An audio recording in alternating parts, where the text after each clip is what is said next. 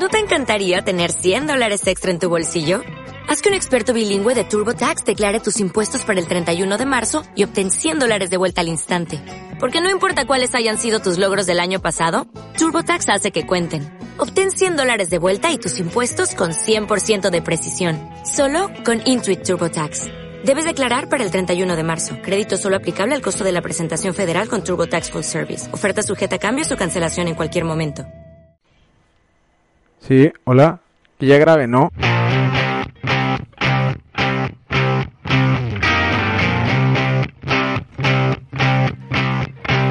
Bienvenido a Sin Fronteras, un podcast que busca llevarte a tomar el siguiente escalón.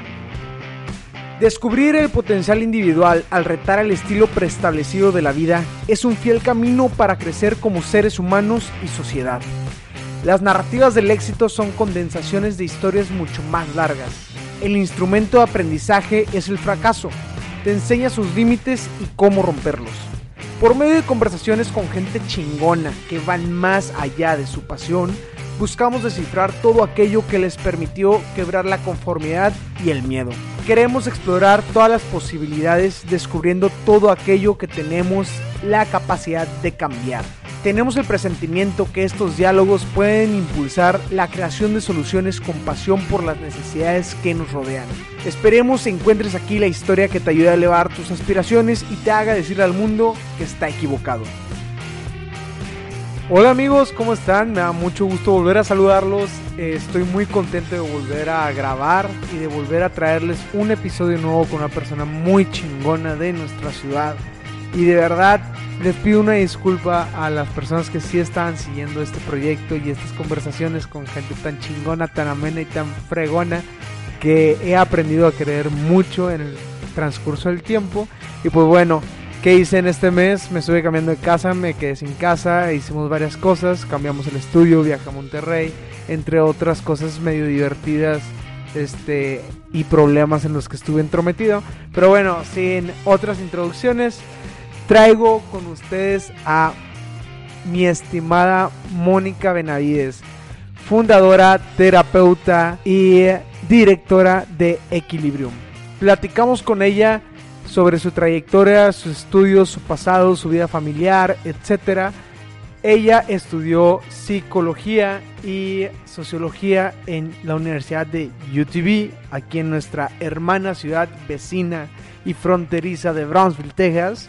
Y también platicamos sobre sus proyectos en la docencia, sus diplomados que tomó varios en Brasil para poder fundar esta idea y llevarla a Matamoros, su papel en TEDx Matamoros y Fuck Up Nights, que también es cofundadora de TEDx Matamoros. Y pues bueno, también platicamos con ella su experiencia en la educación.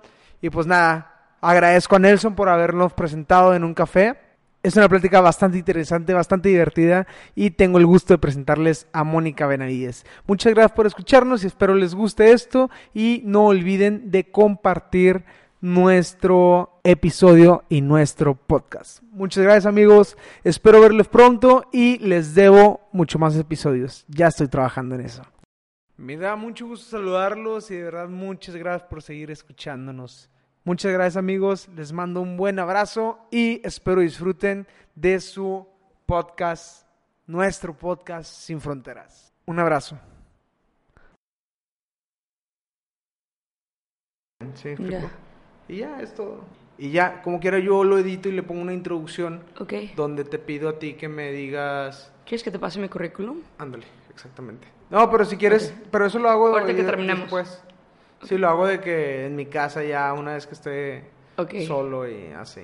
Perfecto. Para no perder, o sea, para no hacer sobre todo a la persona tanto tiempo. Ok. Pues bueno, según yo ya todo está en orden. Muy bien. Mira, bueno, ¿qué te parece si empezamos? Va. ¿Ya? Ok.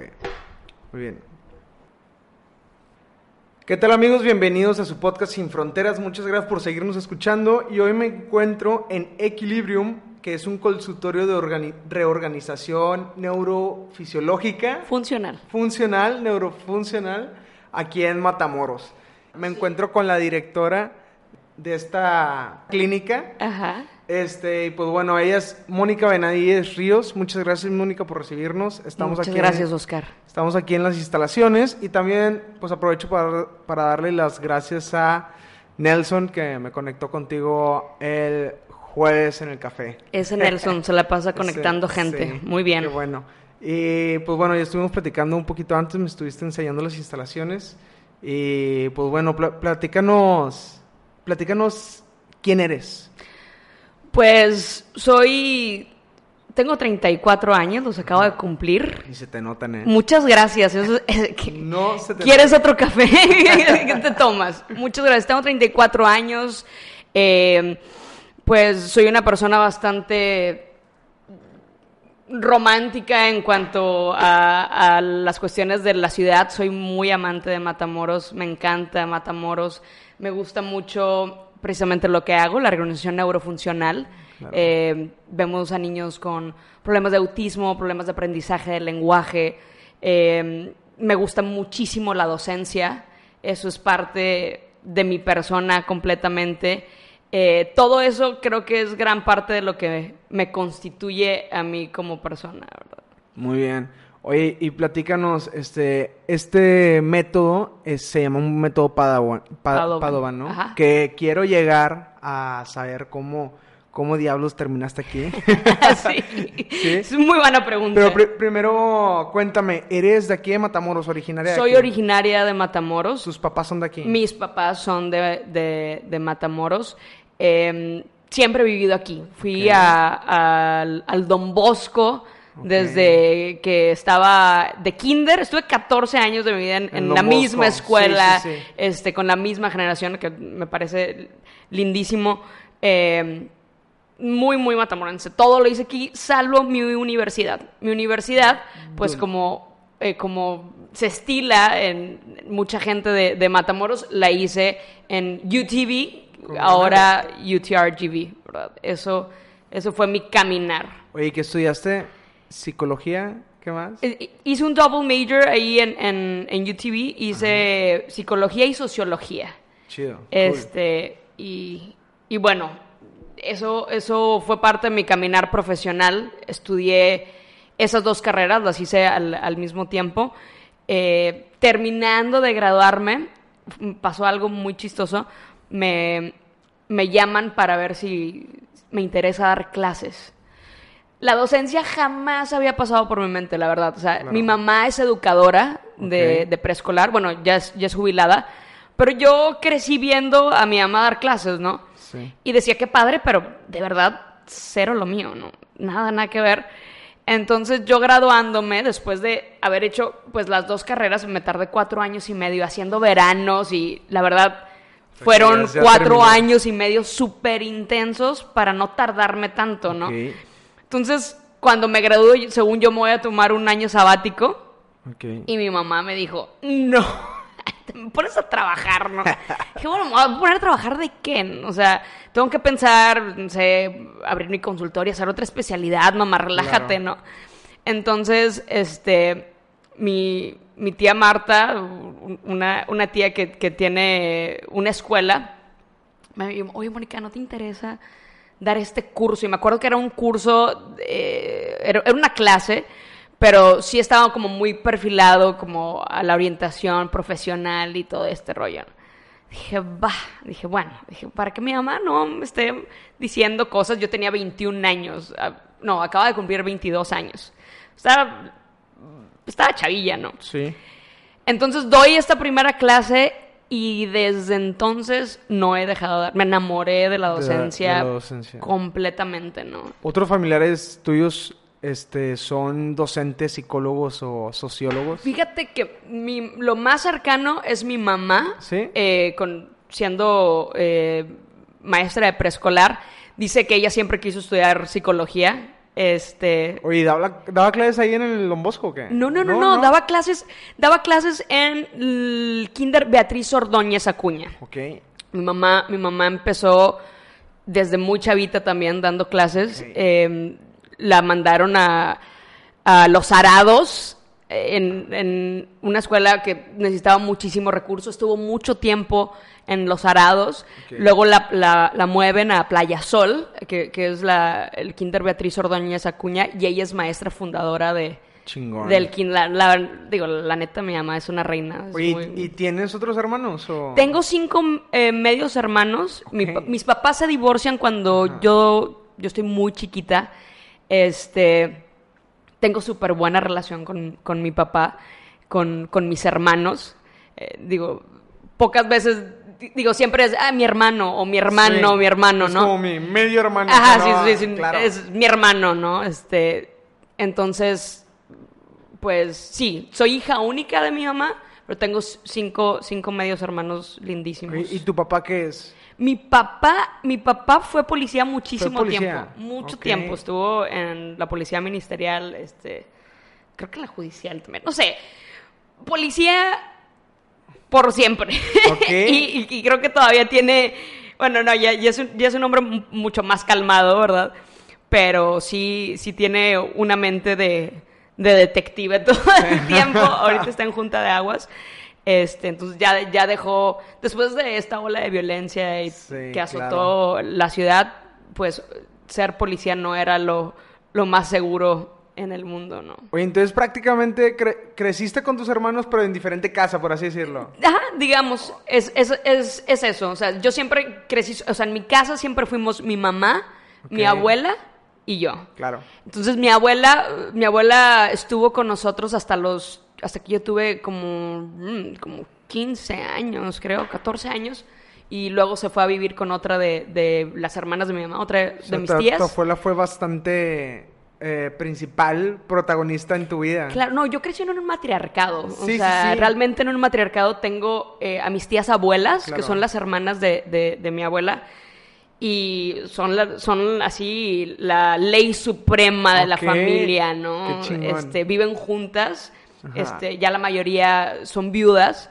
Este, otras, otras no se casaron. Entonces la casa de las tías abuelas es Una comunidad de solteras no, no, no. codiciadas. Ey, uy, por favor, las más guapísimas Sí, de, claro de todo sí. el valle del sur de Texas. Viven ellas en, en Brownsville y viven juntas, ¿no? Y, y no, es- no es porque sean mis tías, tienen unos ochenta y tantos años, son una cosa guapísimas ellas. Yo también crecí con, con mamá y mi abuela. Ok. O sea, las dos son prácticamente mi mamá y mi mamá dos, ¿sí me explico? Claro. Entonces a, a abuela, mi tita, le digo así como, como le digo, ¿qué onda madre? O sea, siempre ha sido como mi mamá, ¿sí me explico? Y cuando me preguntan quién me crió, yo siempre digo mi abuela. O sea, abuela. Porque pues la mayor parte del tiempo mi mamá está en- trabajando y Claro. mi mamá es contadora. Ok. Y pues trabajaba en el despacho, en una escuela, etcétera, etcétera. Y era como que, ok, me iba con mi abuela. y Entonces mi abuela es como.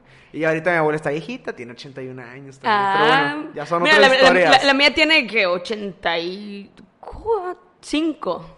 Espero, es- espero Oye, no y- estarle poniendo de más para que no me mate, ¿verdad? Oye, ¿tu abuela tra- trabajó también, fue maestra o fue No, ama de mi, casa? mi a- mi abuela, mi abuela siempre trabajó en una, una mueblería que tenía mi abuelo. Mi abuela queda viuda súper cuando mi mamá y, y mis tías estaban muy chiquitas. Entonces mi abuela eh, se queda con el negocio de, de mi abuelo que tenía mueblería y luego no salió bien eso, tuvo que Vaya. vender la mueblería y las propiedades que había dejado mi abuelo. O sea, mi abuela sacó adelante con obviamente muchísimo apoyo de mis tías abuelas. O sea, eso es lo, lo padre, ¿no? O sea, que era un- somos una familia súper muega, ¿no? O sea, sí nos, la verdad, nos apoyamos muchísimo. Entonces, mis tías abuelas, mi abuela, sacan adelante a mi mamá y a mis tías, ¿no? Oye, ¿y qué, ¿y qué es la mejor enseñanza que recuerdas de tu abuela? De mi abuela. De tu abuela, de tu un- abuela. un- mira, mi abuela era, era, mi mamá siempre fue súper estructurada. Sí. Y de mi abuela yo tenía toda la chiflazón, de- todo lo que no me chiflaba mi mamá, porque mi mamá muy disciplinada. Sí. Mi abuela de verdad era, era, era un, o sea, siempre ha sido un dulce estar con mi abuela. O sea, todo, todo ha sido una vez, una vez, y algo súper inolvidable. Cuando yo tenía como unos 13 años, 14 años, mi mamá se va eh, sale con mis tías, no me acuerdo dónde estaba. Total no estaba, pero dejó su, su coche. O sea, Sí. alguien pasó por ella y dejó su coche, ¿no? Entonces yo estaba con todas mis amigas.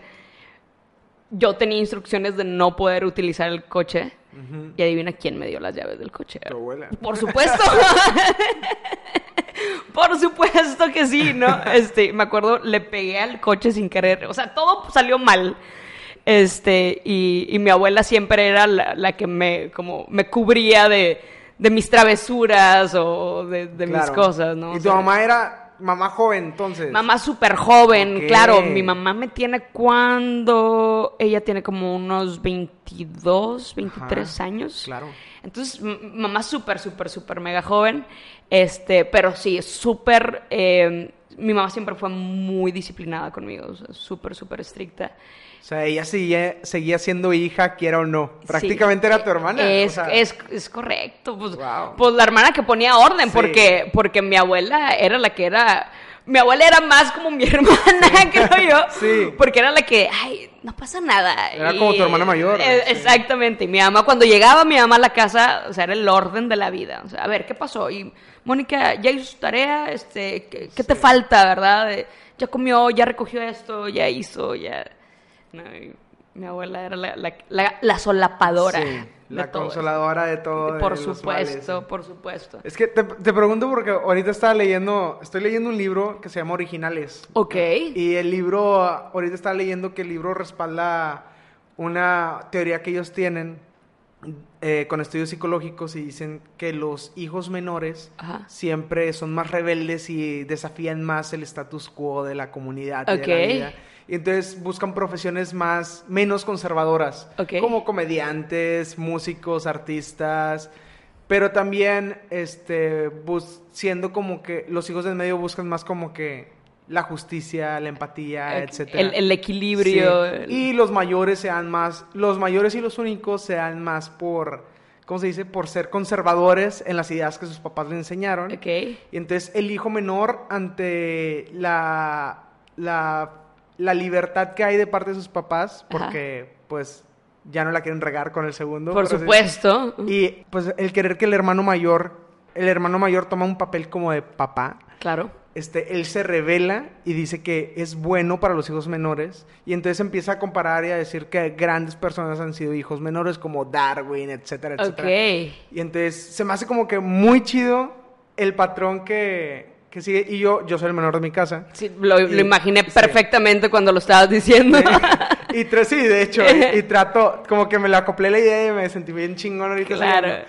Y dije, ah, pues de seguro venía pensando, ¿Mónica será una hija menor o algo así? Porque se me hace súper interesante. Lo poquito que me has contado se me hace súper interesante porque no es algo que la gente está haciendo aquí, ¿sí me explico? Y es algo que, que desde, un, desde la primera escucha tú puedes decir, "Oye, oye, está de loco, ¿sí me explico? claro. Entonces, y con todo lo que me ha platicado Nelson también de ti, Ajá. este también digo de que wow, o sea, no no no no se queda en la conformidad de esta mujer, ¿verdad? Soy, sí soy muy inquieta. O sea, sí soy muy inquieta. Creo que este semestre, o sea, estos últimos seis meses es la primera vez en todo el tiempo que llevo de haberme graduado que no estoy estudiando algo.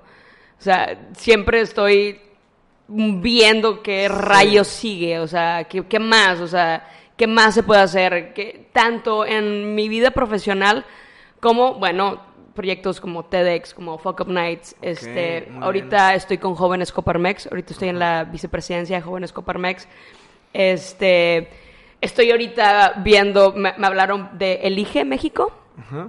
eh, Sí, de este Daniel. de Daniela Costa. Ok, sí, muy bien. Este, justamente estoy ahorita en pláticas para traer una embajada de, del IGE México a Matamoros. Este, Sí. ¿qué, qué, qué te cuento? O sea, siempre, siempre ando viendo qué, qué, qué otro tambor tocar, ¿no? Oye, súper cool. Te En felicito eh, bastante. Oye, y platícame, ¿cómo es que eliges psicología y sociología? Eso, eso, eso, fíjate que cuando tuve muchísimas facetas desde la prepa, yo tocaba la guitarra, ¿no? Ok, y Este, ya no. Bueno, lo sigo, todavía toco la, la guitarra. Cuando cumplo 15 años, eh, bueno, desde que tengo cuatro años, mis regalos de Navidad y mis regalos de, de cumpleaños, una guitarra y una guitarra. Y, efectivamente me, me regalaban mis guitarras, pero me regalaban guitarras de juguete. Yo me frustraba muchísimo porque yo quería una guitarra de verdad, ¿no? Entonces, por fin, en sexto de primaria tengo mi primera guitarra acústica, pero la neta yo quería una guitarra eléctrica, ¿no? Cuando tengo 15 años, me puedo comprar una guitarra eléctrica, me compro la guitarra eléctrica. Entonces, de los 15 a los 18 años, yo era una rockstar en mi mente, ¿verdad? O sea, eh, hago, hago un, un viaje a, a los 17 años, an- graduándome de la prepa, eh, me, me fui a, a Europa y yo veía a la gente que tocaba eh, a orillas, así, no sé, del río Sena, de- de- y la gente en el metro, y en mi mente dije, me voy a quedar aquí. Me voy a quedar a tocar la guitarra y no me importa y voy a vivir, ya sabes, ¿no? Ese Sí. pensamiento, ¿no? Sí, yo, yo tengo ese pensamiento aún, yo lo quiero, lo quiero hacer. Perfecto. Bueno, Te comprendo al excelente, 100%. excelente. Entonces, eh, digo, mi mamá siempre ha tenido eh, como, siempre me sacude de que te vienes inmediatamente, o sea, déjate de fregaderas y te vienes inmediatamente y qué te pasa y ahorita vamos a ver la universidad. dije, bueno, va. Me, me, me podría im- emocionar mucho eh, estudiar algo como eh, que tuviera que ver con viajar por el mundo, ¿no? Entonces Sí. decía, bueno, mm, ¿qué hay? International Business. Entonces fue lo primero que, que declaro cuando voy. Para no hacerte el cuento tan, tan largo, para el primer, no, para el primer mes voy y cambio mi, mi major a psicología. No salió de la nada.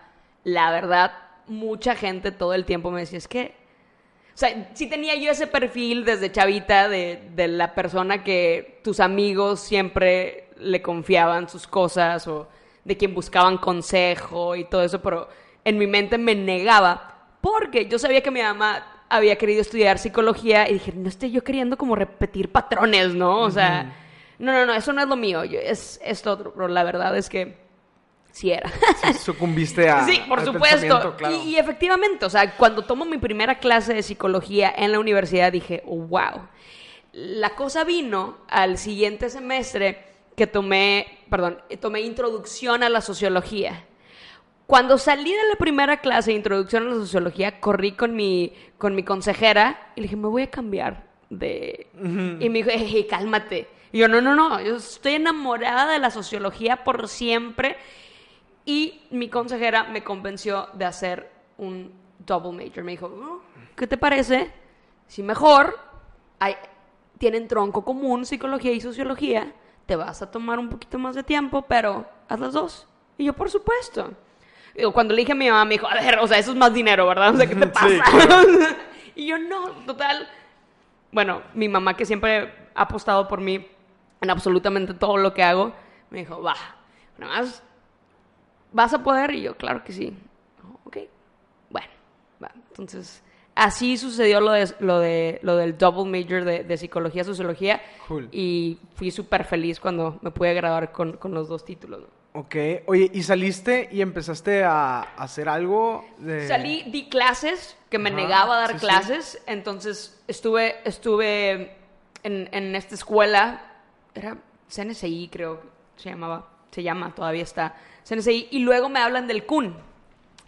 Y del CUN me hablan, y fue muy chistoso porque me hablan eh, para que resolviera el caso eh, rebelde de un, un salón, un- una generación que era mega, mega desastrosa, ¿no? Entonces me invitan a, a ser eh, psicóloga de, de la prepa en, en el CUN, ¿no? Y de ahí estuve como, como psicóloga, ten- así ya sabes, como la orientadora de, de la prepa y daba mis clases de ciencias ¿Cuánto sociales. tiempo estuviste ahí en, ¿En el CUN? en el CUN? Ah, caray, estuve 2007, al, estuve como tres años. Tres años. Y luego te fuiste al TECMI. Luego me voy, ahí, y aquí entra la, la historia de, de- Yo estaba haciendo eh, unos cursos de teología en Monterrey. Ok. Entonces... Ah, siempre- porque también eres teóloga, me habías eh, dicho. Todavía no estoy graduada, me faltan, no sé, como unas dos clases que porque luego empecé a hacer mi maestría. Ya eres teóloga. bueno, fuera. Bueno, fuera. Pero eh, me, me voy a, a, Monterrey a tomar un curso de liderazgo. Eh, y ahí empiezo. Ya las clases que había tomado, eso me cuenta como un crédito grande. Y te digo, me faltaban algunas, algunas clases para graduarme. Se acaba el curso de cuatro meses, creo que estuve cuatro meses en Monterrey. Sí. Regreso eh, y me ofrecen trabajo en Tech Milenio. Claudia García, que era la directora de preparatoria de, de Tech Milenio, me dice, vente. Dije, ah, perfecto. regreso, doy clases.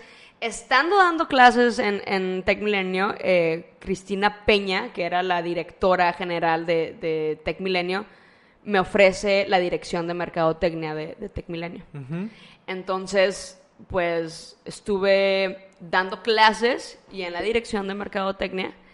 Y fue una locura, fue un año de locura, de locura en, en Tech Milenio. Nos fue muy bien, gracias a Dios. Ese año eh, crecimos eh, como campus, cambiamos de categoría por el crecimiento que estábamos teniendo.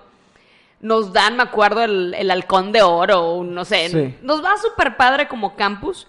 Este, por el crecimiento que habíamos tenido y teníamos buenísima líder, que era, que era Cristina se llevan a la directora y el, equipo se empieza a desbaratar, ¿no? Entonces, dejo la dirección de, de Merca en, en Tech Milenio y estuve varios meses así como, ¿y ahora? ¿Cuál, cuál crees, perdón, cuál crees que hubiera sido una clave para que ese equipo no se hubiera desmoronado? Porque pues hay, hay, dos, hay dos partes, ¿no? Que el no forzarla y dejarlo por la paz y decir que todo tiene su tiempo y su lugar. Pero también está la parte de que, oye, lo estamos haciendo bien, porque no seguimos? Claro. ¿O cómo, cómo era la situación de ese equipo? Sucedió, sucedió que eh, cuando nos cambian, hubo mucha rotación de, liderazgo. Eso fue como lo, más fatal. Lo, que fue hiriendo. Eh, definitivamente. Entonces, de, de ser un equipo muy sólido y sobre todo quien dirigía, que era Cristina, eh, era una persona sumamente eh, orientada en metas. O sea, ella era una persona de, dame resultados. No me importa, o sea, no te quiero ver aquí en la oficina todo el día, no me importa, necesitamos hacer esto, jalas o no jalas. Y lo necesito para tal fecha. Entonces, era, era un equipo que, estaba muy motivado solamente por verlo movida y, los buenos resultados que daba tu líder, ¿no? Cuando no tenemos esa figura, eh, se empiezan a... Por ejemplo, por lo, por lo, menos en mi área, en mi departamento que era de, mercadotecnia, mi, mi, mi, tarea era tener inscritos, los más la mayor cantidad de inscritos posibles, porque al final de cuentas eso es lo que mantiene a, una escuela, ¿no? O sea, la gente que va, la gente que se inscribe, la gente que apuesta por la educación en esa institución. Entonces, los procesos de inscripción me los empiezan a hacer muy complicados. Mm. Eh, éramos una escuela que estábamos muy lejos de, la, de, la, ciudad, entonces... Eh, imagínate, no sé, que alguien llegara a, a Tech Milenio, ¿no? Y dice, oye, ¿qué necesito para, para inscribirme ya? ya quiero inscribirme en este momento. No, no, no, regrese, no lo puedo inscribir ahorita. Tráigame su acta de nacimiento, tráigame su, no sé, todos los requisitos y luego vuelve. O sea, si podías tú hacer, no sé, una matrícula con, con el CURP, con, con, información que ya la tecnología nos permitía descargar o tener de una manera remota, oye, tú quieres agilizar la vida a las personas, ¿no? Entonces, ya cambiando esto, había como muchas trabas en el proceso de, los nuevos dirigentes de, la escuela, así que dije, mm, esto no, de por sí, realmente era un trabajo muy estresante, o sea, era mucha adrenalina. Eh, el puesto de mercadotecnia porque eran metas sobre metas sobre metas y un monitoreo constante. Eh, luego que no estuviera fácil o hubiera trabas para el proceso, pues era triplemente cansado, ¿no? ¿Cuándo crees que es oportuno dejar un proyecto o un trabajo? Cuando, precisamente eso, cuando no estás en el mismo canal cuando que, no de, en tu equipo. O sea, si tu equipo anda pensando en otras cosas o no está siendo empático con, con la parte que te toca a ti aportar al proyecto, Ok. híjole, ahí Está carón. está muy difícil porque tú lo puedes explicar una, dos, tres veces, pero si ves que ya la visión está para a una dirección muy distinta a donde tú estás viendo, Sí, es momento de... es, es momento de... Y por la paz todo, ¿no? O sea, Oye, ¿y después dónde se te abren las puertas o dónde abres las puertas? ¿Dónde tocas puerta pues tú? fui a tocar precisamente al método Padovan. Ok. La, la- la directora de, de, de- prepa de ese entonces me dice, oye, hay un método súper bueno. Ella es de Pachuca, eh, Hidalgo. Entonces, ella, ella iba a, llevaba a su hijo a consultar a Pachuca, Hidalgo. Ok. Pero a ella le daban los ejercicios y ella, se- y ella le tenía que dar la terapia y los ejercicios a su hijo aquí. Entonces, era súper desgastante, ¿no? Porque tú, como rol de mamá y luego como rol de terapeuta, Sí. es cansado tanto para el niño como para ella, ¿no? Y me dijo, oye, ¿no te gustaría, tal vez, certificarte en este método y pues vamos a dar el servicio aquí en Matamoros, ¿no? ¿Y tú seguías de maestra? No, no, no, ya no te, ya, te había, sal- ya te había salido. Pero la directora te vio a ti por, Ajá. por eso. ¿Pero Ajá. por qué te vio a ti? O sea, ¿qué tenías tú que podías...? Mira, nos, cono- nos conocíamos, eh, nos conocíamos de, de tiempo. Ok. Eh, de- bueno, nos conocíamos desde que yo había entrado ahí eh, tres años antes a, a dar clases. Creo, creo yo que, que Claudia pues sabía que era una persona responsable, sabía que era una persona que tenía el potencial eh, para poder brindar ese tipo de servicio que es dar el, el método Padovan aquí en, en Matamoros, ¿no? Sí. Entonces, eh, no sé si fue corazonada, si fue que vio estas cosas que te estoy diciendo, pero me lo propone a... Me lo propone y también se lo propone a, otra de sus mejores amigas, que es Rosana Rubio. Entonces, Claudia, Claudia García, Rosana Rubio y, y yo, eh, más bien, Rosana y yo nos vamos a Pachuca a certificarnos. Estuvimos yendo a Pachuca como por cinco años. Venían de Brasil a, a darnos la, La capacitación. la capacitación. Bueno, mis primeras dos maestras fueron de España, Ajá. este, Ana Álvarez La Peña y Teresa Feliu. Ana Álvarez La Peña tiene algo que se llama IMPA en Madrid.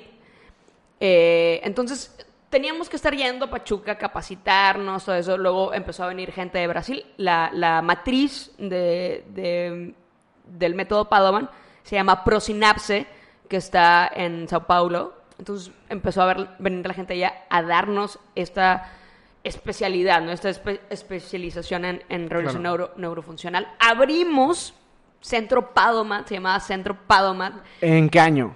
eh, ay, pues, un 2013, 2013. ¿Y qué...? qué... 2012, miento, Ok. 2012. ¿Quiénes eran los inversionistas? O sea, No, nosotros. se puede decir. O no, sea, no, ¿ustedes no, no, no, nosotros. o sea, ¿Con cuánto nosotros- empezaron? con- empezamos, híjole, ¿cuánto? le- bueno, sin contar lo carísimo que era la, la especialidad, porque Ajá. eso, o sea, creo que la inversión más grande fue la especialidad. La especialidad sí era muy cara, eh, pero en, en infraestructura, en infraestructura realmente no tuvimos que invertir gran cosa. O sea, en comprar, empezamos con un salón de los Ajá. que te acabo de enseñar. Que ahorita son cuatro aquí, ¿no? Ahorita Cinco. tenemos, ahorita tenemos cuatro, Cuatro. espacios. Eh, empezamos con uno, eh, así muy, todo muy pequeño. Nuestra oficina era las paredes de Chirrock y si hablabas, Sí, claro. todo el mundo escuchaba. Todo o sea, escuchaba. era así todo muy, muy, muy pequeño, ¿no? Fuimos creciendo. eh, luego rentamos otro local y el otro local se dividía en dos y, y esto fue, la gente fue escuchando acerca del método Padovan y la gente obviamente se fue acercando con nosotros, ¿no? Empiézanos a platicar porque no introducimos el tema. ¿Qué es el método Padawan? Padovan. Método Padovan. Suena El como método- Padawan de... Sí, como un de- Padawan, de- ¿no? Sí, De- de, de- Star Wars. sí. Pues es más o menos. nah, Entrenamos Jedi. más o menos. Este, no, lo, lo que hace el método eh, Padovan, eh, Beatriz Padovan, que, es una señora que aún vive, es brasileña, eh, fue una mujer que estudió como mil cosas, o sea, estudió hasta odontología, o sea, era psicóloga, pedagoga, logopeda, eh, odontóloga, todo estudió esa mujer. Para no hacerte el cuento mega largo, cae en la conclusión que los movimientos neuroevolutivos son muy, muy importantes. Este no es el hilo negro. Mucha gente, muchos terapeutas han dicho, es súper importante que gatee, es súper importante que pueda brincar en los dos pies, es súper importante, todos estos hitos del desarrollo son importantes, pero eso solamente lo habían dicho. Esta mujer pone eh, en metodología una serie de ejercicios que, que se basan en, en el principio de se necesita un buen andar para un buen hablar y un buen hablar para un correcto pensar, una correcta estructuración de ideas. Cool. Cuando empezamos a ver eh, pequeñas fallas en lo motriz, eh, ya sean, sobre todo, y, y por eso aquí nos llamamos equilibrium. El equilibrio es súper, súper, súper importante para que una persona pueda lograr todos los hitos básicos en el desarrollo motriz, por ejemplo. El equilibrio y, y el tono muscular. Cuando empezamos a ver que desde pequeños los niños batallan para o no giran a tiempo, o sea, no se dan vueltas, no se sientan a tiempo, eh, no gatean a tiempo, no caminan a tiempo, regularmente, en la mayoría de los casos, empezamos a ver que también se van a tardar para hablar. Con neuroevolución se refieren a los pasos de, del gateo, de, lo, de lo que tú me estás diciendo, que gateo, caminata, hablar, balbuceo, este, todo eso. Exactamente. Todos esos hitos del desarrollo Sí, que sí, son sí. súper importantes. Regularmente, cuando encuentras eh, lo más común, que el niño no habla, y si escarbamos un poco, tiene una raíz motriz, casi siempre. O eh, regularmente también tienen un- una raíz eh, de problemas del oído, etcétera, etcétera. Para quien no sepa que es raíz motriz, se refieren a la eh, articulaciones, los músculos, este, la manera en cómo, con, cómo pueden mover su boca para hablar y Ajá, gesticular, Es los correcto. gest- o sea, t- todo- gesticular, Es etcétera. correcto. Todo regularmente hay falta de tono muscular. Regularmente son niños que a lo mejor o no gatearon o no lo hicieron a tiempo, Sí. gatearon muy poco, se tardaron de igual manera en caminar o se tardaron en alguna parte de... O sea, hay un tipo de, de inmadurez grande o pequeño, como sea, en alguna parte de su desarrollo motriz. ¿y cuál es la raíz de por qué aceptas esto? O sea, ¿cuál es el fondo de, de tu misión en esto al momento de que te lo presentan? Cuando me lo presentan, O sea, ¿qué, qué, qué justicia veías para las demás personas que, que tú sentías que tú eras tu papel era importante aquí? Uno, vi que funcionaba. Es que eso, creo que eso fue lo que me convenció. O sea, Sí. yo a- a- al ver cómo le ayudaba al hijo de Claudia eh, el método, dije, esto, esto vale la pena.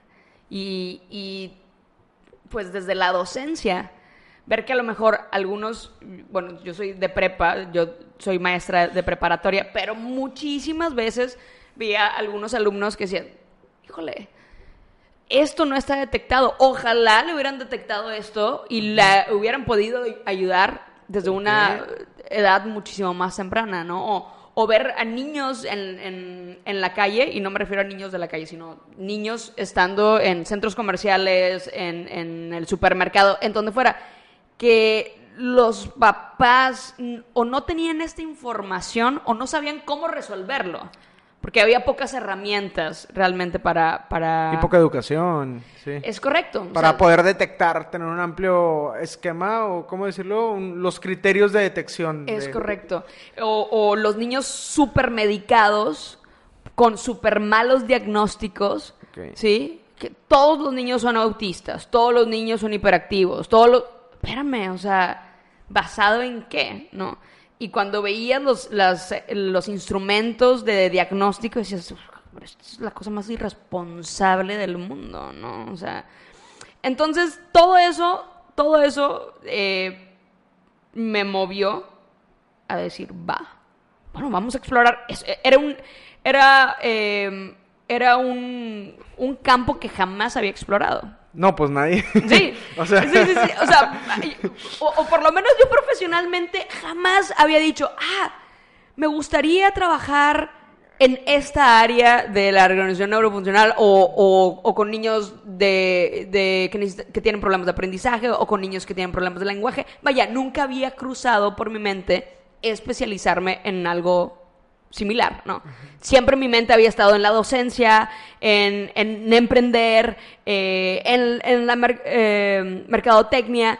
O sea, sí me explico, fue un, fue un giro, o sea, viré el carro así abruptamente y dije, a ver, a ver, a ver, a ver, déjame ver qué hay en esta brecha, ¿no? No, y lo que alcanzo a distinguir es que tuviste bastante apertura, porque era un tema que, siendo sinceros, no lo hubieras pensado, ni te correspondía pensarlo, ¿así me explico? Bueno, tal vez sí por ser psicóloga, pero estabas en ese momento trabajando en marketing. Literalmente fue una, dando honor al nombre, fue una frontera que cruzaste más allá, ¿así me explico? Ah. Y qué cool, ¿eh? O sea, te felicito por esa apertura que muy pocas personas tenemos, la facilidad de decir, oye, tal vez si tengo una apertura a lo nuevo, a lo desconocido, puedo ampliar mis horizontes. Correcto. ¿Por qué? Porque, perdón por interrumpir, pero siento yo, pienso yo, que te da una capa de miedo que no te permite decir y te quieres quedar en esa zona de confort de que, no, mejor no, porque piense lo peor, ¿no?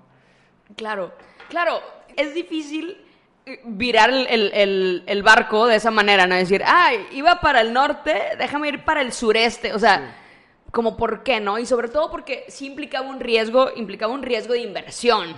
O sea, claro. le, iba a tener que, invertir en, yo ganar un conocimiento, ¿no? O sea, especializarme y apostar en que, una, iba, iba, iba a funcionar y dos, iba a aportar también algo a Matamoros. La verdad, siempre, siempre todo, todo es por Matamoros, ¿no? Pero siempre es, o, siempre eh, uno termina concluyendo es que, bueno, ¿qué le va a aportar Ok, muy bien. A, mi comunidad, ¿no? O sea, esto nadie, o sea, Matamoros no puede estar sin que haya reorganización neurofuncional. Podrá estar sin buenas calles, si quieres, o sea, no teníamos Starbucks, si quieres, en ese entonces, o sea, puede estar sin muchas cosas, pero no puede estar sin la oportunidad de desarrollar a mejores personas, ¿no? Es interesante porque es como una incubadora, me encanta decir esa palabra, es una incubadora de desarrollo, ¿sí? O sea, atacas el, el, problema desde muy de raíz, desde muy de fondo, ¿sí me explico? O sea, ¿cómo puedes desarrollarte como profesionista si ni siquiera aprendiste a desarrollar? O sea, pudiste, tuviste la oportunidad de desarrollar tu habla, tu, tu manera de moverte, tu manera de expresarte. Es correcto. Oye, y platícame, ¿qué pacientes vienen aquí? O sea, ¿qué ¿qué problemas son los que vienen aquí? Ok. Perdón. Viene, viene persona... No, no, no, no, no. Sí, sí. Pues, mira, todos tenemos problemas de alguna manera. Y a mí siempre me gusta decir esto. Somos, todos somos personas eh, normales, y me odio la palabra normal, pero semicompensadas. Todos tenemos alguna bronca o eh, cognitiva, grande, chiquita, o sea, en el sentido no todos somos los más atentos, no todos somos los más listos, pero a veces encontramos como hacks para que no se nos note tanto, ¿no? Para, por eso somos personas semicompensadas, normales semicompensadas, o sea, eh, eh, si yo soy olvidadiza, pues me pongo alarmas, ¿verdad? Aquí regularmente vienen o niños muy pequeños que a lo mejor sus papás muy listos están diciendo, eh, eh, necesitan un empujón. O sea, probablemente no tienen un problema grave, no quiero que sea un problema grave. Entonces, si no está cumpliendo con sus hitos de desarrollo, o sea, por favor, ayúdenlo a que gatee. O sea, ya el papá cuando me cuando un papá que viene, cuando está viendo que su hijo no está gateando, uff, para mí es oro, porque sé que es un papá que está atento al desarrollo de su niño. Y si un papá está atento al desarrollo de su niño, las herramientas que le va a proporcionar van a ser muy distintas a alguien. Y, no porque sean malos papás, a lo mejor no sabes, o sea, a lo mejor estás ya tan en tu trabajo, en cosas que no estás atento a eso. Entonces, no, pues sí, obviamente. Vienen, vienen niños que a lo mejor necesitan un empujón en, en su desarrollo. También vienen niños, personas, también adolescentes, que tienen un diagnóstico de autismo. Algunos tienen un diagnóstico correcto, algunos no son autistas, ¿sí? Y aquí es lo, eh, aquí es lo que tratamos de resolver. Autismo, em, problemas de aprendizaje, hiperactividad, déficit de atención. Eso, eso en la parte curativa. El método tiene tres partes. Tiene una parte preventiva, lo que te cuento de, de estos papás que están al pendiente del desarrollo. Que incluyen ahí la educación para la detección. Es correcto. Entonces, wow, súper interesante. entonces desde aquí, desde aquí viene eh, eh, esa parte preventiva. A lo mejor no hay un problema que curar, porque si no gatea, no es que hay un problema, es que solo se está deteniendo un poco en el desarrollo. Vamos a empujarlos. Porque no quiero que haya un problema más adelante, ¿no? Es la parte preventiva del método. La parte curativa es todo esto que te, que te cuento, ¿no? O sea, Claro. No está aprendiendo en la escuela o no está hablando bien o no está hablando o eh, no está conectado con su entorno eh, el, el niño o la niña que viene aquí. Y la parte de mantenimiento. Tengo también chicos, chicas completamente funcionales, es decir, son completamente eh, independientes, les va bien en la escuela, pero a lo mejor no son los más diestros para el deporte o para un instrumento, porque su lateralidad o su coordinación no es la mejor. Entonces a lo mejor vienen niños, eh, niñas que académicamente son súper buenas, pero no los pongas a patear un balón, porque aunque quieran, su coordinación no les da, o no los pongas a correr, porque regularmente se caen. Este, sí, sí, sí, me Sí, sí, explico? sí. Para, para quien no entienda el, el concepto de lateralidad, busquen lateralidad cerebral en Google. Es algo demasiado sencillo. Simplemente nuestro cerebro se divide en dos partes. Ajá. Izquierdo-derecho. En la mayoría de las personas uno es dominante más que otro. Pero esa la... Y otro se compensa. El otro compensa, por así decirlo. Ajá. Es, y prácticamente es eso. En unas personas no se nos desarrolla bien como su servidor que se traba mucho al hablar. Y, y pasa eso, digo, Sí. yo, me- yo me trabo muchísimo. O sea, ah, bueno, yo, yo fui una niña detectada con eh, déficit de atención e hiperactividad desde los cuatro años, ¿no? Ok, cool. O sea, el- en el kinder no me la pasaba en el salón, me la pasaba con la psicóloga porque terminaba demasiado rápido mis, Sí. mis actividades, entonces ya que quería ir a los juegos y todo esto, ¿no? Entonces sí, eh, entonces sí, sí, sí me identifico mucho. Oye, oye ¿y, y cuáles fueron las limitantes que te ponía todo eso que, que tú fuiste notando que te acuerdas de niña? mis realmente nunca, bueno, la única limitante que realmente no es limitante, por ejemplo, en la primaria era la típica niña que tenía súper buenas calificaciones, pero no me, no me ponían en, en el, en el cuadro de honor o, o en la o en la Porque escolta tenías CR de, de porque es correcto, porque no me callaba. Conozco el caso. Eh, así, conozco muchos que somos así, ¿no?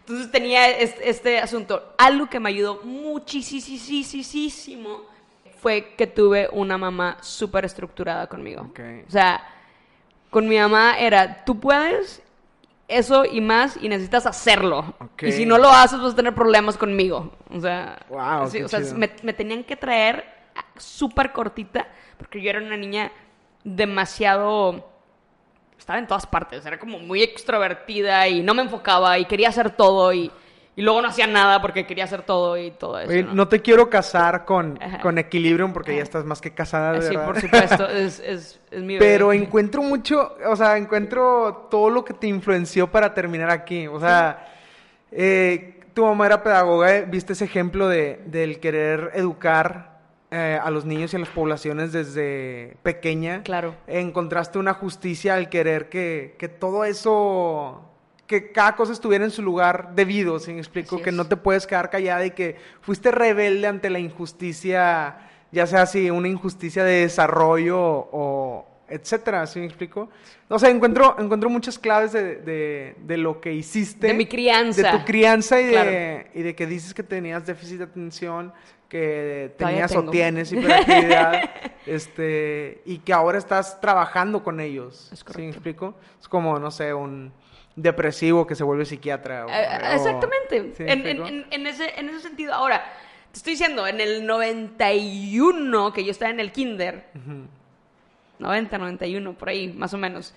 Nah, 90 me la bañé. Este, el, el tema de hiperactividad o déficit de atención no era algo conocido. O sea, era la niña Sí. inquieta. Era la niña chiflada. Era la niña que chiflada. atención, Sí, sí, sí, de que no, o sea. eh, Entonces sí, sí fue, gracias a Dios, nunca, nunca estorbó en, en mi, en mi desarrollo, ¿no? O sea, eh, pude compensarlo. Qué bueno. ¿Sabes? O sea, al final de cuentas pude compensarlo. Eh, luego me pongo a pensar en todo lo que comíamos cuando estábamos chiquitos. Eh, no sé, el cereal, el azúcar, el icy, y decía, bueno, y, y ahorita como terapeuta, digo, no manches, o sea, manches, claro, o sea, claro que si yo era inquieta, si comía esas cosas, este, si iba a la fiesta y te daban el quequito y te daban los dulces, yo fíjate que tampoco no fui mucho de dulce, pero con poquito Sí. tenía para, para andar por, por todas partes, ¿no? Qué parte que encuentres la oportunidad de que todo aquello que tú sentiste, que tal vez en su momento eh, tenía una influencia en tu vida, ahora lo quieres llevar en un camino correcto para los demás, ¿sí me explico? Claro. Yo pienso, ¿no? Y yo, No, no, dime si estoy en lo correcto. No, Y- no, no, definitivamente. Y que ahorita lo estás desarrollando eh, profesionalmente en Equilibrium. Así es. Oye, y hablando de Equilibrium, este, regresando al tema, los inicios, ¿cómo fueron? O sea, ¿qué tan difícil fue que llegara el primer paciente? ¿Qué tan o los primeros 10 o los primeros 5? Porque ahorita me estás diciendo que tienes más de 25 pacientes. Veintitantos, sí. Que tienes más de veintitantos pacientes. Este, ¿Vienen todos los días o vienen cada dos días? Algunos vienen dos veces a la semana, otros vienen tres veces por semana. Dependiendo del Es- caso. Dependiendo del caso y también depende de la agenda de, de los papás. ¿no? Claro. Pero no, iniciamos, iniciamos eh, obviamente por recomendaciones, ¿no? Y a la fecha, mi mejor eh, manera o mi mejor carta de presentación es el testimonio de otros niños y que les ha ido súper bien, ¿no?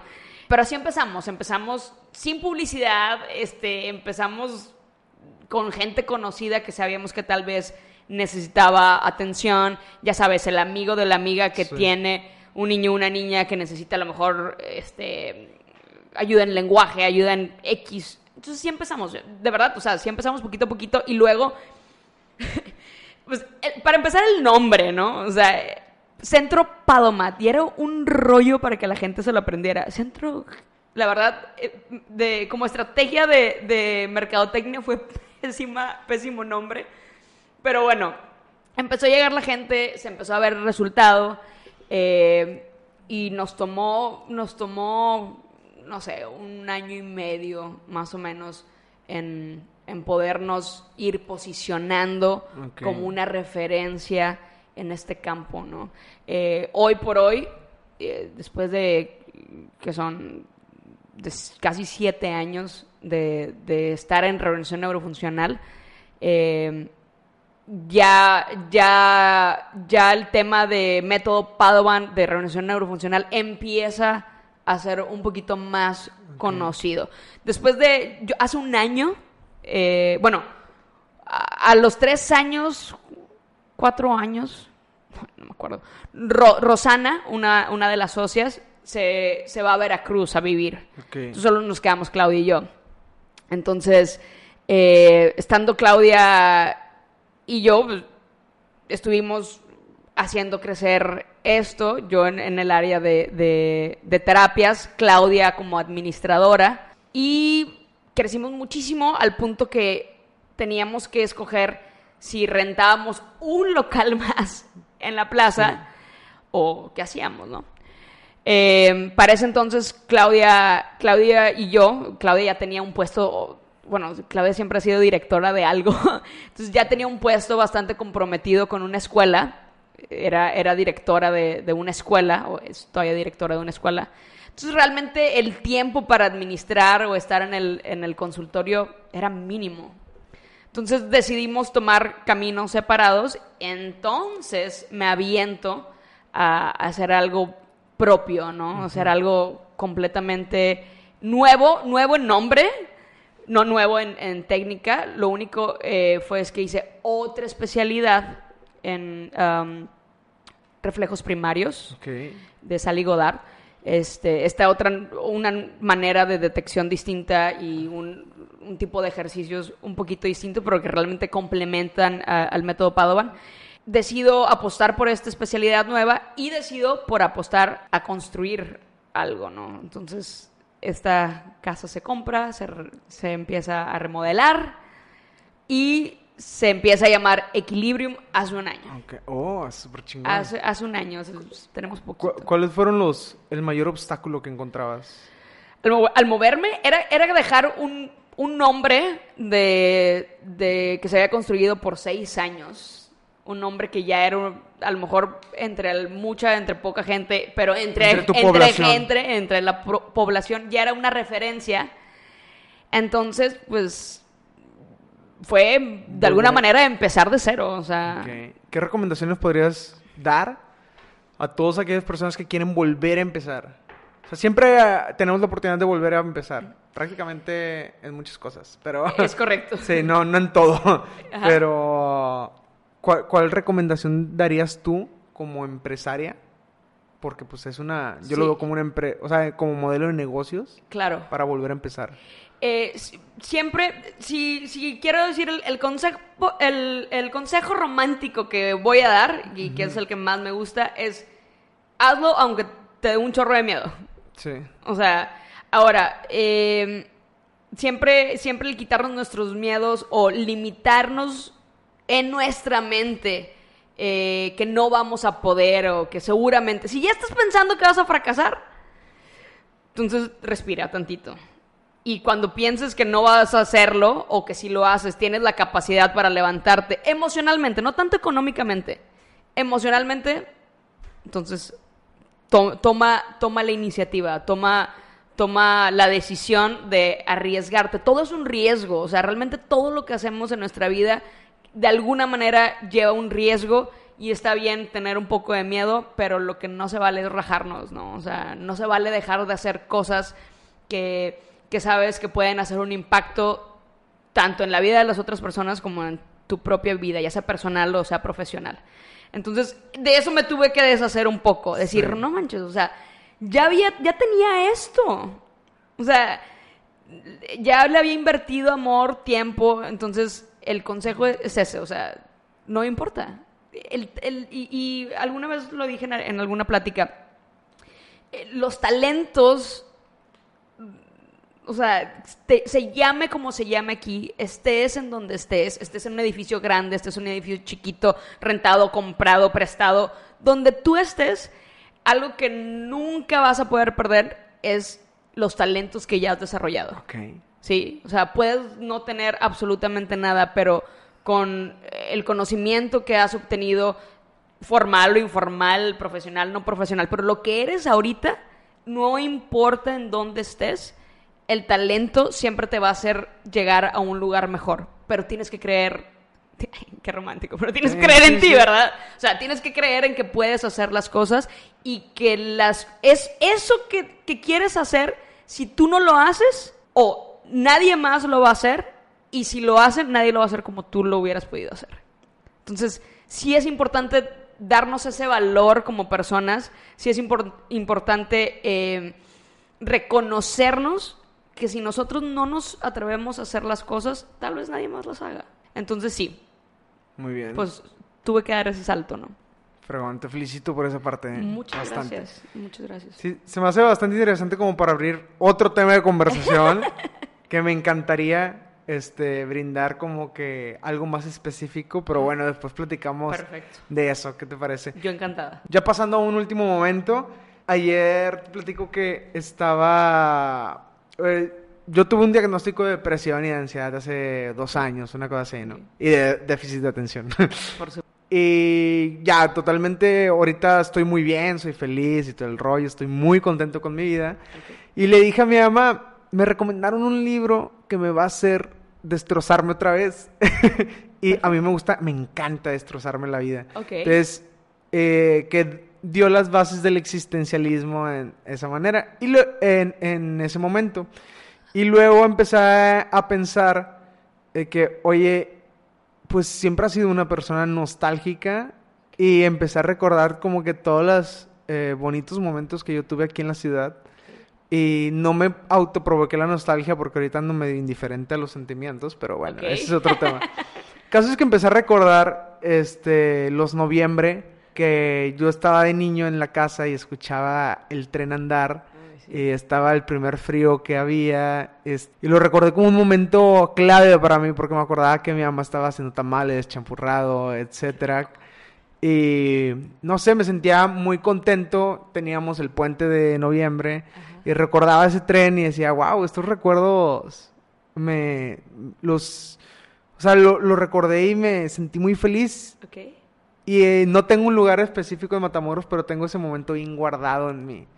A lo que voy es que cada ciudad tiene sus particularidades, ¿no? Y Matamoros tiene sus lugares específicos. Claro. ¿Cuál, es el- un lugar que para ti dices, aquí viví un momento muy cabrón que me recuerda bastante que puedo regresar aquí? No es el mismo, pero me, me, me impulsa a tener una retrospectiva de, wow, cuando era niña, cuando era joven, aquí estoy, aquí estaba y ahora aquí estoy nuevamente. Qué buena pregunta. Un lugar en Matamoros que, que me- que me conecte con, con- con mi infancia, que me, que me, que me conecte con, con... Yo creo que la plaza principal, fíjate. Ajá. Siempre iba, íbamos a misa los domingos y cuando salíamos de, de misa, no siempre sucedía, pero eh, regularmente era, vamos a la plaza y el típico globo ese que le pegas, Sí. el, el globo o, o ir a Chocoletas, que estaba a, Sí, a la vuelta sí. de la catedral. Esa era como una dinámica de niña este, que la tengo muy, muy como... eh, o sea, es una impresión permanente en, en- en mi memoria, ¿no? O sea, sí es un, un recuerdo de infancia muy, muy padre. ¿no? O sea, yo creo que, que es eso, la nieve de chocoletas, este, los globos afuera de, de- de catedral. No siempre íbamos a catedral, pero cuando, a veces íbamos a catedral. Yo, yo, eh, crecí en, las, en la colonia de San Francisco. Entonces, mi familia mega católica de toda la vida, este, íbamos a, a- acá o, o- o las, la kermés de la, de la iglesia en San Francisco, pero cuando íbamos a, a catedral, ese- esa dinámica Especial. especial eh, era, estaba muy, muy padre, ¿no? Qué chido. Es esa, la plaza principal, sí. Date una vuelta otra vez porque... Fíjate que Para- voy, ¿sí? o sea, sí voy, o sea, regularmente veo que están los puestecitos de Ajá, cualquier sí, y vas. ya, o sea, ya es ya es un tengo que programar mi, Claro. mi día para irme a dar una vuelta, ¿no? O sea, sí sí trato de, de ir de ir seguido o, o, este cuando hay algún Oye, y con todo este progreso que has tenido y que has vivido aquí en Matamoros, eh, con, to- con todo también lo que has trabajado, lo que has estudiado, ¿cuál es un aprendizaje que es tu moto de, de vida?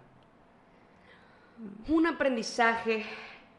um, no sé si es mi, mi moro completo, ¿verdad? Pero si algo he aprendido, y, o más bien, si algo tengo como muy clavado en, en- en mi andar Sí. personal como, como profesional, es, eh, es, esta, es esta idea de, de hacer crecer tu entorno, ¿sabes? O sea, sí, completamente. con quien estés, la, la gente, los terapeutas que han pasado por el consultorio, eh, los alumnos que han, han pasado por, por mi salón de clases, eh, la gente que saludas, la gente con la que vives, con la gente con la que comulgas, o sea, la comunidad, o sea, creo que, que si algo he aprendido y tengo muy, muy claro, es que nuestro entorno o el desarrollo de nuestro entorno es responsabilidad de nosotros. O sea, nada de lo que sucede, ni bueno o ni malo, nos, o sea, nos excluye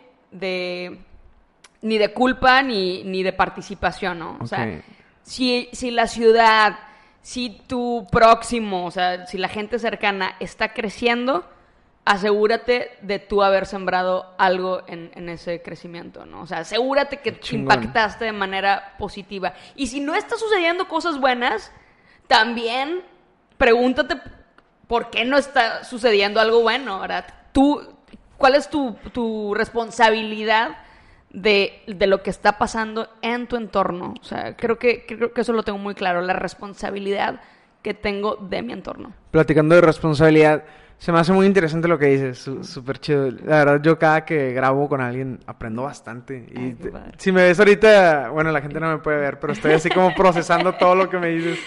Este, platícame qué, qué defecto, sí, defecto, Ajá. has visto que podemos cambiar desde tu profesiones o de lo que has trabajado este, aquí en la ciudad. En la ciudad en ¿De la ciudad o de la población, pues? de Más- más bien de la población. De la, de la población.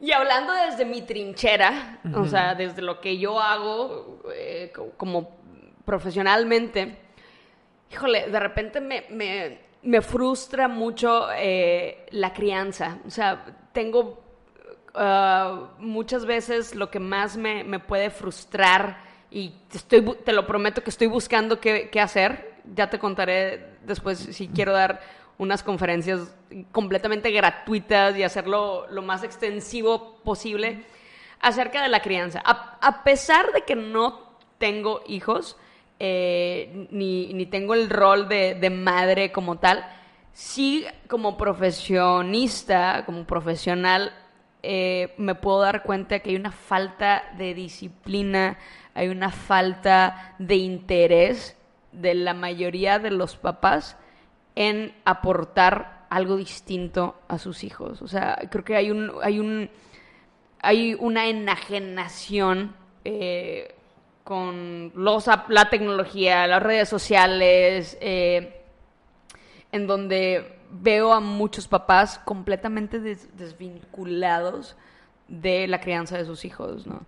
Eh, creo que eso es lo que, lo que más me ha tocado ver. Y creo que no solamente en Matamoros, o sea, creo que es, una, una cuestión global, o sea, donde vaya y lo, lo veo. Oye, ¿y y cómo, por ejemplo, si, si nos están escuchando, que espero y sí, Sí. eh, chavos que estén estudiando psicología, lo mismo que tú, o que estén interesados en, la- en lo mismo que a ti te frustra, ¿cómo, ¿cómo crees que podemos empezar a solucionar este problema específicamente? Eh, es un problema, es un problema que creo yo Ajá. que solamente lo podemos eh, atajar informando, hablando, o sea, sí interviniendo. Ahora, no estoy diciendo que tú como estudiante de psicología o psicólogo no, no podemos ir por la vida diciendo, oiga, señor, creo que la está regando horrible y está, está criando un criminal, ¿verdad? O sea, que muchas veces sí me gustaría Sí, decirlo, sí, te lo claro. prometo.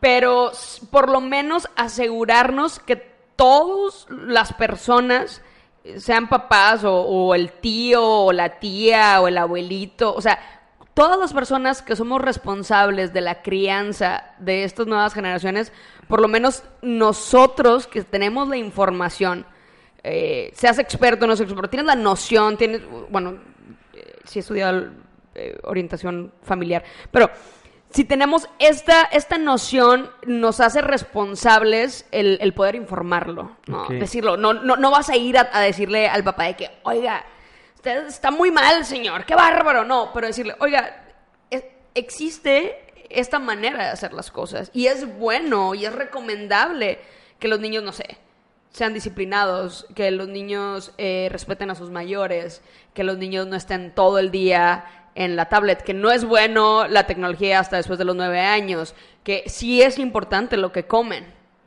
¿no? O sea, que, la que los papás puedan entender que son completamente responsables de todo lo bueno o lo malo que le sucedan a sus hijos, por lo menos los primeros 12 años de vida, Sí. ¿verdad?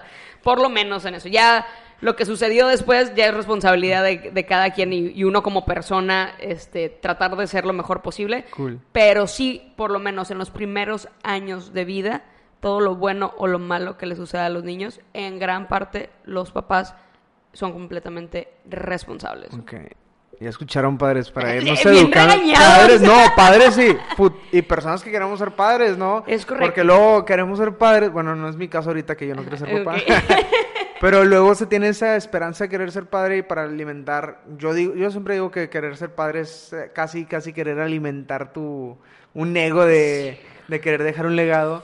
Pero Sí. también saber la responsabilidad que hay. Tus Es hijos no pueden estar tragando papitas todo el tiempo. Es Tus hijos no pueden estar tomando coca y viendo la tele. O sea, Ajá, sí, o es- No, estar carajo, siendo o sea- educados por tu tablet o por tu teléfono o sí, por la sí. tele, ¿no? O sea, tienen que jugar, tienen que hacer otras cosas, ¿no? Oye, ¿y qué sigue para Moni? Híjole, ay, qué buena pregunta. Pues sigue eh, de manera profesional, eh, siempre, siempre, siempre seguir buscando qué herramientas, qué, qué, qué updates eh, Sí. darnos, ¿no? O sea, qué más hay para, para ofrecer, qué más hay para mejorar lo que estoy haciendo, ¿no? Eso es, eso es ley, siempre, siempre eso es lo que sigue, ¿no? O sea, cómo, cómo podemos mejorar. Este, personalmente, pues creo que es importante que todos como personas sea lo mismo, ¿no? O sea, ver, ver cómo nos, cómo nos reinventamos para. Qué romántica. Para hacer. Para, pues, para poder aportar lo mejor al- a las personas, ¿no? Tanto si tú estás bien como persona, si tú constantemente eh, estás siendo introspectivo, estás viendo que la estás regando en, y me- mejoras, inevitablemente tu entorno va a mejorar. Chingón. Y sigue también TED Talk, eres cofundadora en el TEDx, 2020. Si viene TEDx, qué TEDx, bueno. Eh, la próxima semana tenemos la Junta Cero. Vamos ya a arrancar y vamos a, a diseñar esta cuarta edición ya de Chingón. TEDx. TEDx Matamoros, que, que ha sido el postre más eh, complejo de preparar, pero el más delicioso probablemente que, que hemos preparado. Y luego sigue, ¿qué más? Tenemos Ya. Elige, Elige, Elige México. México. eh, tenemos Jóvenes Coparmex, Jóvenes Coparmex que también estamos haciendo ahí eh, ruido en cuanto a la educación empresarial, eh, en cuanto a la orientación empresarial. Siempre, te- siempre tengo que ver con educación. Sí. Yo en algún momento... No, no, me encanta. a mí. Con, con- con esta cuestión, y bueno, eh, y Elige, Elige México, que... Es que una tiene- super idea, eh, elige, Elige, México. está muy padre. Estaba viendo que Daniel tiene casi mi edad, tiene 24, creo, Sí, sí, 23. está súper chavo. Y estaba viendo su historia y dije, wow, este loco que... O sea, Está qué cool, sí. Está loco y está, está, mm, está contagiando la locura en, en todas partes y esto es- está padrísimo. Elige México, lo estamos explorando. Eh, me acaban de hablar hace dos semanas para, para ver la posibilidad de traer una embajada por acá. Pero, eh, por su- y me preguntan, ¿qué proyectos hay en Matamoros? "Mm, miles, miles. O sea, queremos apoyar. De hecho, si alguien está escuchando y tiene un proyecto en mente eh, que tenga que ver con, con el desarrollo social, por favor, se puede- cáigale rápidamente, ¿no?